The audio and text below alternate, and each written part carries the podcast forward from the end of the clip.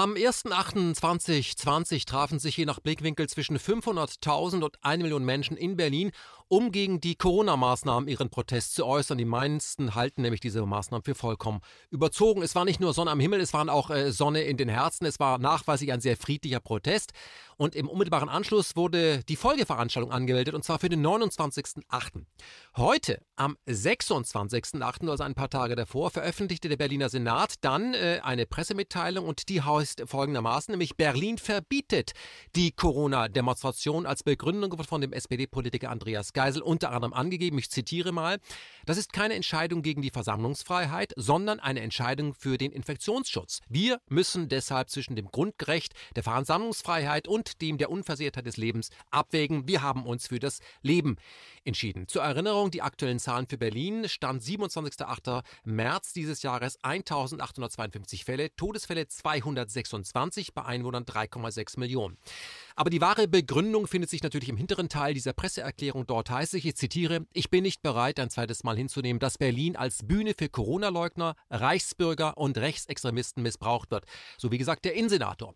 Am Telefon haben wir jetzt den Veranstalter oder den bekanntesten Kopf der äh, 7-Eleven-Demo hier in Berlin, nämlich Herrn Ballweg. Herr Ballweg, ich grüße Sie in Stuttgart. Hallo, ich grüße nach Berlin. Wie haben Sie denn von der Entscheidung des Berliner Senats erfahren? Also ich muss ehrlich, äh, fairerweise sagen, ich habe über Telegram davon erfahren, weil mir die Werte Querdenken 203 die Ablehnung ihrer äh, Versammlung am äh, Freitagabend mitgeschickt haben. Mhm. Und dann hat sich ja die Presse auch schon überschlagen. Äh, und dann kam auch letztendlich das Mail von der Versammlung oder von der Polizeibehörde, das ist ja in Berlin, mit dem da steht jetzt gar nicht mehr Versammlungsbescheid drin, da steht jetzt genau Versammlungsverbot nach 15 Absatz 1 Versammlungsgesetz. Mhm. Herr Ballweg, bevor wir darauf äh, eingehen, ähm, wie Sie damit umgehen werden, vielleicht nochmal zur, zur dieser 7-Eleven-Vereinigung, ähm, die ja äh, verschiedene Postleitzahlen beinhaltet, um zu zeigen, dass sie eben nicht nur aus Stuttgart ist. Was ist denn das eigentlich für eine Bewegung, äh, wenn man sie jetzt gar nicht kennt? Was, was steckt eigentlich dahinter? Das sind, sie sind ja kein Einzeltäter. Nee, genau. Ich habe ja äh, Querdenken 711 gegründet, weil ich damals gesagt hatte, ich kann nur letztendlich vor meiner Haustüre äh, aktiv werden und äh, arbeiten und habe dann aber äh, gemerkt letztendlich, dass äh, eben es in Deutschland viele Menschen gibt, die sich äh, engagieren und da wir das in Stuttgart eben relativ professionell aufgezogen haben, gerade wie wie, wie was für Funktionen brauchen wir für so eine Demo, wie baut man das am besten auf, haben wir uns dann entschlossen, letztendlich zu sagen, die lokalen Initiativen, äh, die das ja alles in äh, Eigenverantwortung machen und auch in, äh, sagen wir, aus dem eigenen Geldbeutel werden die Menschen da aktiv, weil sie letztendlich Sorge haben, dass die Demokratie in Deutschland in Gefahr ist. Und dann haben wir gesagt, dann können wir doch einfach das Konzept kopieren, dann kann man sich schon mal viele, viele Themen sparen und man kann sich natürlich auch gegenseitig unterstützen. Das heißt, wir sind eigentlich alle, alle Querdenkeninitiativen sind unabhängig und eigenständig. Wir wollen ja auch äh, in Eigenverantwortung, Selbstbestimmung und letztendlich das Ziel der Initiative ist äh, die äh, wir, Beschränkung der Grundrechte durch die Corona-Maßnahmen zu hinterfragen. Sind diese Grundrechtseinschränkungen zulässig? Sind sie verhältnismäßig? Und sind sie auch über diesen langen Zeitraum legitimiert? Und es war ja so, dass ich am Anfang gedacht habe, na gut, ich gehe vielleicht mal auf die Straße, meine Frau und ich, wir waren ja nur zu zweit und die Leute lachen uns dann halt aus. Äh, und in drei Wochen haben die gesagt, ist ja wieder alles vorbei. Jetzt befinden wir uns aber schon äh, fünf, fünf Monate oder sechs Monate in, in so einem Dauerpandemiezustand, äh, in dem auch äh, die Medien eine zweite Angst und Schrecken verbreiten über äh, Todeszahlen und Infiziertenzahlen, wo nicht mehr über Krank, Kranke gesprochen wird und dass 400.000 Krankenhausmitarbeiter in Kurzarbeit sind und dass die Bestatter äh, in Kurzarbeit sind, sondern wo einfach ein Szenario aufrechterhalten wird, was ich sage mal meiner Wahrnehmung nicht entspricht. Mhm. Herr Balbeck, können Sie äh, mal sagen, haben Sie einen Überblick, wie viele äh, einzelne Organisationen sich diesem Querdenken angeschlossen haben, weil das ist ja eine höchst demokratische, war dezentrale Veranstaltung. Haben Sie da noch den Überblick oder hat sich das inzwischen verselbstständigt? Nee, also wir haben jetzt, wir, wir bekommen jetzt zum äh, Wochenende die 100. Initiative wir haben jetzt ja auch, es ist nicht mehr nur eine Deutschland-Initiative, sondern wir haben jetzt auch eine in äh, Österreich, eine in der Schweiz, äh, eine auf Mallorca. Wir haben eine Anfrage aus den USA, sogar aus New York, die würden es gerne machen, aber natürlich sind wir total überlastet mhm. äh, und wir müssen einen Schritt nach dem anderen gehen. Können es nicht, also dafür, dass ich mal mit äh, Stuttgart angefangen habe als Ziel, es ist jetzt schon ziemlich groß geworden und äh, wie gesagt, wir machen das halt alles eigentlich ehrenamtlich und ähm, in unserer Freizeit. Mhm. Herr Ballweg, können Sie mir mal erklären, Sie sind ja ähm, äh, kein professioneller Journalist oder Veranstaltungsmensch, äh, sondern Sie machen ja hauptberuflich etwas ganz anderes. Wie kam es eigentlich dazu und wenn Sie sagen, Sie machen das ehrenamtlich, ähm, womit verdienen Sie denn eigentlich Ihr Geld? Ja, also ich habe äh, eine Firma und ähm, äh, wir machen eigentlich Softwareentwicklung, haben das getan für viele Jahre jetzt, 20 Jahre, Geschäftsmodell mehr oder weniger ein paar Mal verändert. Also angefangen letztendlich als Internetagentur, dann in die App-Entwicklung, äh, jetzt ins äh, Produktgeschäft. Und ich habe tatsächlich letztendlich mein Hauptprodukt zwei Tage vor Corona äh, noch verkauft an einen großen deutschen Konzern und äh, wollte dann eigentlich dieses Jahr etwas langsamer machen, äh, nachdem jetzt äh, seit ich, ich habe mich mit 22 selbstständig gemacht, wollte eigentlich eine Weltreise machen und mache jetzt halt eine Deutschlandreise. Mhm. Waren Sie denn immer schon so ein, sage ich mal, streitbarer Bürger oder ist das erst in den letzten Wochen und Monaten äh, in Ihnen äh, gegoren, dass Sie gesagt haben, ich kann nicht anders? Ja, ich war eigentlich total unpolitisch bisher. Bisher war es eigentlich so, dass ich, ich habe halt immer viel gearbeitet, äh, habe äh, letztendlich äh, Familie, man kümmert sich da ähm, äh, dann eher, sag mal, man lebt halt und irgendwie durch diesen Lockdown hatte ich eben also A, dadurch, dass ich meine, meine Firma letztendlich verkauft habe, und gleichzeitig im Lockdown war, hatte ich ja Zeit, viel zu recherchieren. Habe dann festgestellt, dass eben viel, viel äh, auf YouTube zensiert wird, äh, beziehungsweise dass die Berichterstattung in der Presse auch aus dem äh, Einheitsbrei bestand, dass eben dieses, eigentlich was die Pressefreiheit ja sagt, dieses Abwehrrecht gegenüber dem Staat in der Form gar nicht wahrgenommen wird von der Presse, dass man letztendlich gesagt hat, äh, sind denn die Maßnahmen richtig, ist das alles so okay, sind die Einschränkungen, mit denen die Bürger äh, da konfrontiert werden, sind die äh, rechtsmäßig und auch letztendlich äh, angemessen und auch das kritische Nachfragen letztendlich über die Dauer natürlich wurde nicht gestellt, sondern man hat einfach ähm, nur Einheitsmeinungen gesendet, gesendet. Es gab ja auch keinen Diskurs zwischen verschiedenen Virologen, die vielleicht unterschiedliche Meinungen auch haben. Äh, die, die äh, etwas kritischer waren, wurden letztendlich entweder auf YouTube gelöscht oder ich sage mal äh, der Professor Dr. Hendrik Streeck hat sich ja auch schon geäußert. Mhm. Der wurde dann auch äh, kritisch angegangen. Und das hat mich halt zutiefst besorgt, dass ich dann irgendwann gesagt habe, jetzt versuche ich halt mal eine eigene Demo anzumelden und musste dann lernen, dass die Stadt Stuttgart tatsächlich gesagt hat, äh, Demonstrationen sind pauschal verboten. Ähm, habe dann geklagt beim Bundesverfassungsgericht, dort eben auch glücklicherweise Recht bekommen, dann war ich erstmal wieder etwas beruhigt, dass die Demokratie eben doch noch funktioniert, weil auch viele dann gesagt haben, wir müssen jetzt sofort Artikel 20 Grundgesetz aktivieren und ähm, äh, Widerstand leisten. Da habe ich gesagt, la, lass uns erstmal gucken, jetzt gucken wir erstmal, wie die wie die Möglichkeiten des Rechtsstaats sind. Mhm. Also ich nehme Ihren äh, Worten, dass Sie erst in den letzten Wochen und Monaten quasi so aufgewacht sind und da dann der streitbare Schwabe in Ihnen erwacht ist. Ich habe den ja schon spätestens kennengelernt bei, den, äh, bei Stuttgart 21. Da äh, habe ich ja den Schwaben, ich habe ja lange in Baden-Württemberg gewohnt, auch als jemand erlebt, der dann auch gegen Wasserwerfer vorgeht und äh, da sogar Körperverletzung, äh, die bei ihm angerichtet wird, in Kauf nimmt. Also das war ich sehr positiv überrascht, dass die Provinz sich das nicht mehr gefallen lässt. Aber eine andere Frage an Sie, ähm, wenn Sie sich äh, das, äh, dieses Land heute angucken, ähm, hätten Sie vor einem Jahr ähm, das auch nur erahnt, wie die Bevölkerung doch zu großen Teilen das mitträgt oder aber wie viele Leute einen langen Anlauf brauchen, dann aber doch dagegen vorgeht. Also, war das vorstellbar? Ist das für Sie eine neue Erfahrung? Haben Sie, ein, haben Sie Angst, dass wir das Blatt nicht gewendet bekommen? Wie, was geht Ihnen vor, wenn Sie das alles so sehen? Nein, ich muss sagen, also es ist so, die, also was, was mich von Anfang an dann doch auch überrascht hat, ist, dass die kritischen Stimmen aus der Bevölkerung immer relativ niedrig waren. Also ich sag mal, wenn ich, wenn ich Briefe bekommen habe, dann habe ich, äh, oder Post, dann waren 90 Prozent positiv und 10 Prozent waren äh, so eher in die Richtung, äh, unterschreib bitte, dass wenn du krank wirst, dass du die Kosten selber bezahlst oder ich wünsche dir eine Covid-Infektion oder was auch immer. Mhm. Also von daher waren, war das von Anfang an so, dass ich, dass aus der Bevölkerung ein Riesenrückhalt äh, letztendlich da war. Und ähm, es gibt ja auch viele, die letztendlich uns unterstützen, die sich vielleicht aber nicht auf die Demos trauen, äh, weil sie dann letztendlich die Diffamierung äh, durch Arbeitskollegen oder durch andere, äh, sagen wir mal, im, ähm, durch Familienumfeld ähm, vielleicht ähm, äh, befürchten. Ich darf kurz mal dazwischen gehen. Ich meine, bei Ihnen auf den verschiedenen Demonstrationen haben ja inzwischen auch Menschen aus dem öffentlichen Dienst gesprochen, Polizisten zum Beispiel, die dann aber auch sofort äh, berufliche Probleme bekamen, suspendiert oder versetzt und so. Also das ist ja nicht ohne Risiko, in diesem Land seine Meinung zu sagen.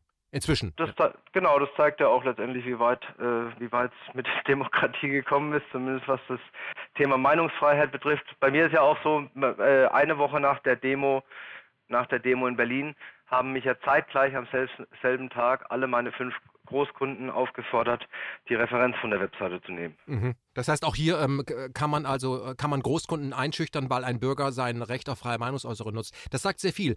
Jetzt lassen Sie uns auf diesen äh, diesen ähm, ja auf diesen 29.8. kommen. Ich meine, der Erfolg am 1.8., der ist ja von keinem äh, so auch nur erahnt worden. Ich sag mal, zwischen 500.000 und einer Million Menschen waren auf der Straße eindeutig auch zu sehen. Die Presse spricht ja durchgehend international auch zwischen 17.000 und 22.000. Ist natürlich kompletter Humbug. Trotzdem versucht man ja seit dem 1.8. sie alle pauschal, die da waren, in die rechte Ecke zu drängen. Wie gehen Sie da eigentlich mit diesem Vorwurf um? Ja, Gut, ich sag mal, ich kenne natürlich diese Diffamierungsmuster schon äh, letztendlich, ich sage mal so, also unser Manifest, was man auch auf der, äh, unserer Webseite äh, sieht, das zeigt letztendlich einmal das Grundgesetz, wir sagen letztendlich, welche Einschränkungen gibt es äh, in den ersten 20 Artikeln. Wie stehen wir dazu? Äh, wie stehen wir zu den Einschränkungen? Nämlich, dass wir die nicht akzeptieren wollen. wenn das heutzutage, heutzutage eben schon rechtsradikal bedeutet und antisemitisch noch dazu und dann noch ähm, auch heißt, man würde Corona leugnen, wie es so dargestellt wird, dann weiß ich nicht, ähm, also was ich festgestellt habe, dass viele Journalisten die sich jetzt eben auch mit mir in Verbindung setzen, nicht einmal unseren YouTube-Kanal angeguckt haben. Da ist ja ein großes Video von mir drauf, ein großes Statement, mhm. äh, was wir von rechtsradikal und rechtsextrem, aber genauso wie linksradikal und links extrem halten. Der Verfassungsschutz hat ja jetzt äh, bestätigt nach dem 1.8. Äh, in einem Artikel, den sogar die FAZ abgedruckt hat, dass äh, Querdenken eine demokratische Bewegung ist. Und so habe ich es ja heute auch ähm, in unserer Pressemitteilung geschrieben, habe dort auch den Artikel verlinkt.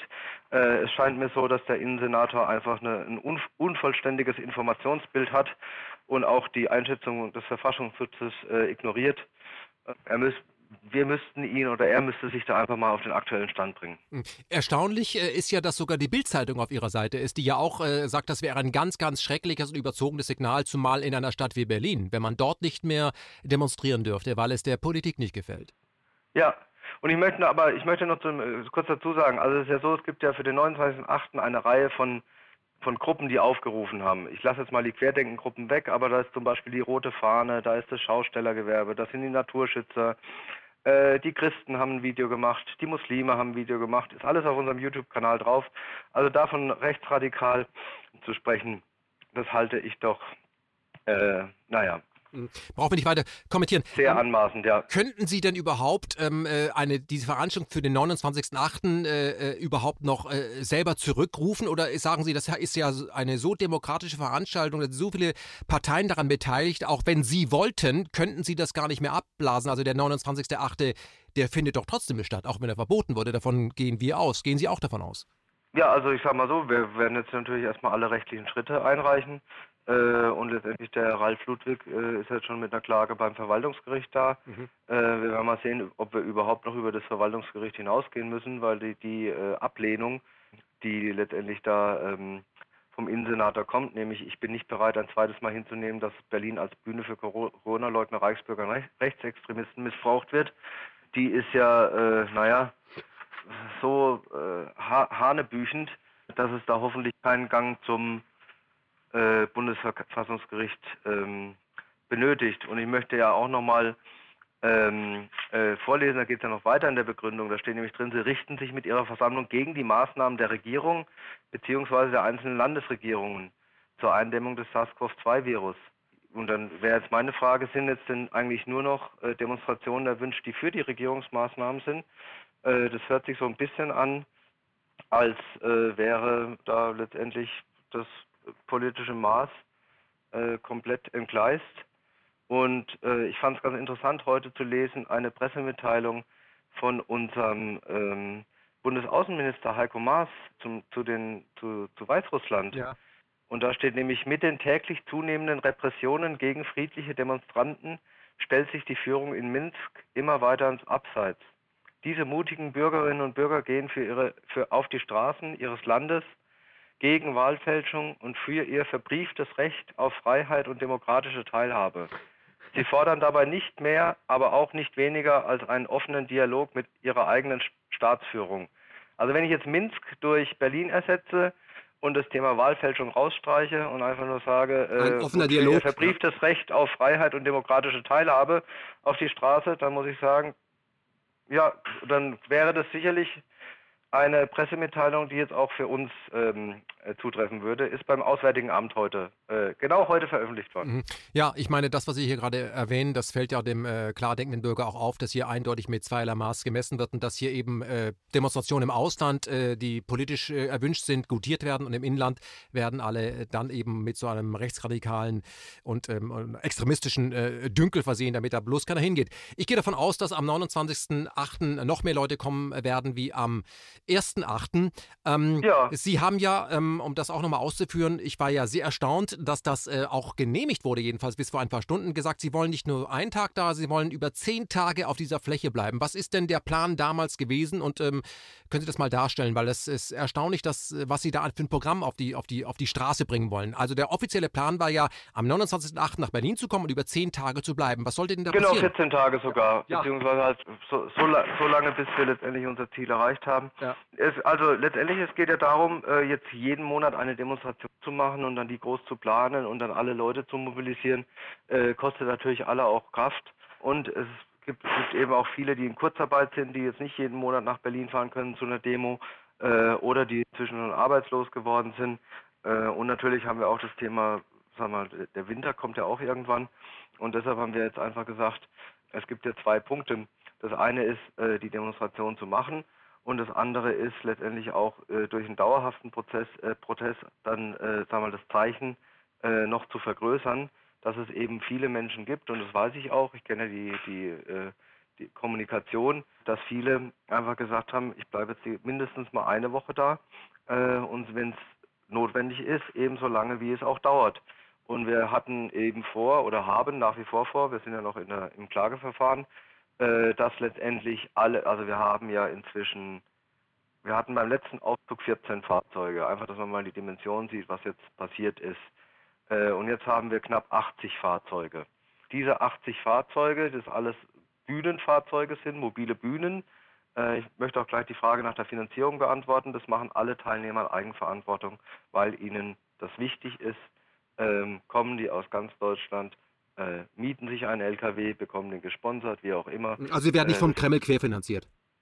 Ja, und auch, auch Querdenken 711 finanziert das nicht, genau, und ja. auch nicht die Bundeskanzlerin, wie schon behauptet wurde, und auch nicht die Frau Künast, äh, wo er diese Komparsenanzeige mal durch die, äh, durch die, ähm, durch die Gruppen ging. Mhm. Und wir hatten, haben jetzt vor, dass eben diese 80 Fahrzeuge auf der Straße des 17. Juni in den Seitenstraßen, die zum großen Stern führen, dann letztendlich während der Kundgebung an dem 17. Juni ähm, auch ähm, äh, aufgebaut werden, äh, dass wir letztendlich dann dieses ganze Setup so stehen lassen, über eine Woche, zwei Wochen, so lange wie die Leute äh, Zeit haben. Es wird ja auch äh, Teilnehmer sagen, gehen, die sagen, ich fahre wieder heim, dafür wird es dann andere geben, die das mitbekommen äh, und werden sagen, oh, jetzt fahre ich auch mal nach Berlin. Und die Idee ist, wir machen dort eine richtig basisdemokratische Veranstaltung dann. Es gibt ja Tausende von Redebeiträgen, die wir kriegen, und es tut mir echt leid, dass wir die alle nicht in dem drei Stunden, vier Stunden Programm von unserer Hauptbühne immer unterbekommen. Äh, aber wir werden es dann so machen, dann können alle auf den kleinen Bühnen äh, sprechen. Dann kann das Publikum entscheiden, äh, letztendlich wer von diesen Rednern äh, auf die Hauptbühne soll.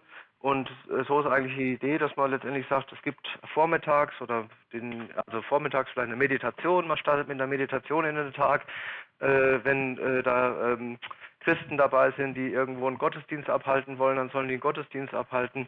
Dann fängt man an äh, letztendlich und sagt, ähm, man ähm, äh, macht die Kleinen auf, Dort können dann die Redner drauf. Da brauchen wir jetzt auch so eine Art offenes Mikrofon. Da darf halt dann auch alles mal gesprochen werden. Das heißt ja auch Querdenken. Und wenn dann halt jemand sich da mal vertut oder jemand Falsches auf der Bühne ist, dann gehört auch sowas dazu. Und dann wird das Publikum das sicherlich äh, richten ja. äh, oder bewerten oder wird sagen, das gefällt uns jetzt nicht. Also eine lebendige Demokratie. Das, was wir immer behaupten, was wir sein, das muss eben dann auch mal aushalten, dass der ein oder andere schräge Vogel auf der Bühne ist. Aber wie gehen Sie genau. denn damit, Herr, äh, wie gehen Sie damit äh, um, Herr Ballweg, dass der Herr Innensenator äh, Geisel Äh, der Name ist, ich, Programm. Der Name ist Programm, ja.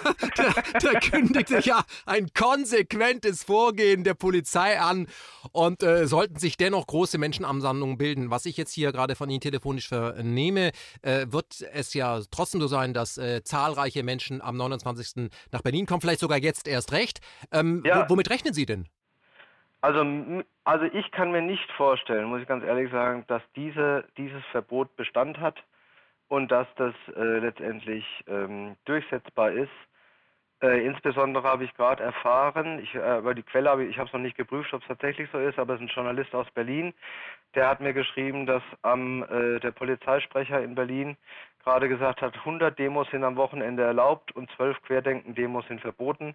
Das ist natürlich auch nochmal interessant äh, für das Verwaltungsgericht dann äh, zu entscheiden, warum jetzt die Querdenken-Demos, die sich ja gerade gegen die Regierungsmaßnahmen äh, richten, warum die jetzt verboten sein wollen, äh, sollen. Also ich sag mal so, äh, mich, also ich habe ja schon viel erlebt. Ich habe schon Versammlungen äh, erlebt. wir kriegen den Versammlungsbescheid, haben wir schon äh, einen Tag vorher bekommen. Äh, wir mussten schon ganz oft klagen. Ich sage mal, es ist für mich nicht nichts Neues und die, die Teilnehmer, die schon länger äh, bei den Querdenken-Demos sind ähm, und sich letztendlich um die Demokratie Sorgen machen, die bekommen das ja auch mit, die kennen das. Äh, alle anderen, die äh, sagen, oh, warum muss ich überhaupt fürs Demonstrationsrecht auf die Straße gehen, für die Versammlungsfreiheit, ähm, der, äh, die kriegen jetzt halt mit, welche Repressalien es tatsächlich gibt, weil viele sprechen mich dann auch an und sagen, warum demonstriert ihr eigentlich? Es, ihr, ihr, dürft doch demonstrieren, ist doch alles ganz einfach. Äh, ist es eben nicht, sondern es ist immer viel Arbeit mit den Behörden. Man bekommt viele Auflagen, man bekommt viele Steine in den Weg gelegt. Einmal durch die Behörden selbst, dann natürlich auch durch die Medien, durch die Kommunikation. Und äh, von daher ist es tatsächlich so. Deshalb freue ich mich, dass heute Abend, wie ich gehört habe, eine Spontandemo gibt in Berlin gegen den gegen das Versammlungsverbot am 29. August. Mhm. Herr Balbeck, vielen Dank für das Gespräch. Ich gehe davon aus, dass wir uns sehr, sehr zahlreich alle am 29.08. in der Hauptstadt treffen und dann in den 14 Tagen auf den Straßen. Und ich bin auch sehr gespannt, wie die Regierung ähm, Millionen äh, Bürger äh, davon abhalten möchte, in die Hauptstadt zu kommen, um dort einen, sage ich mal, demokratischen Dauerspaziergang durchzuführen. Ähm, eine Frage habe ich ja trotzdem noch an Sie. Ähm, Woher nehmen Sie eigentlich Ihre, Ihre Energie? Weil das, was Sie gerade gesagt haben, äh, dass das nicht so einfach Behörden, äh, die einem manchmal Steine in den Weg legen, aber vielleicht gibt es ja auch den einen oder anderen äh, Uniformträger, der dann hinter vorgehaltener Hand Ihnen auch äh, Mut macht. Das finde ich super, was Sie machen. Aber woher nehmen Sie Ihre Power, Ihre Kraft, das alles zu tun? Ja, ich äh, meditiere ja relativ viel und gehe halt viel ins Innere, lasse mich auch wenig von, ähm, von diesen äußeren, sage ich mal, Themen beeinflussen. Der Ralf sagt immer, äh, ich wäre Teflon-Micha, bei mir prallt alles ab. Und von daher kann ich auch allen anderen nur raten, die, die dann das in der Presse lesen und letztendlich sich dadurch ja auch wieder ein Stück weit in die Angst äh, bringen lassen oder in die in eine negative Energie. Einfach das Handy mal ausmachen, den ganzen Mist gar nicht lesen, äh, auf die innere Stimme hören und letztendlich gucken, was sag mal, die eigene Intuition sagt.